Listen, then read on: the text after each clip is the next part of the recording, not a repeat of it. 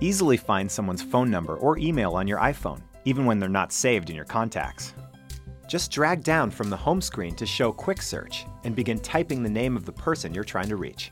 As you type, you'll see related content from the web, apps, nearby places, and more. If that person has sent you an email in the past, they appear under Found in Mail. Here's the contact information you're looking for. You can even add them directly to your contacts. Include any additional information to the record before you save it. Your new contact is now easily accessible from the phone, mail, or messages app.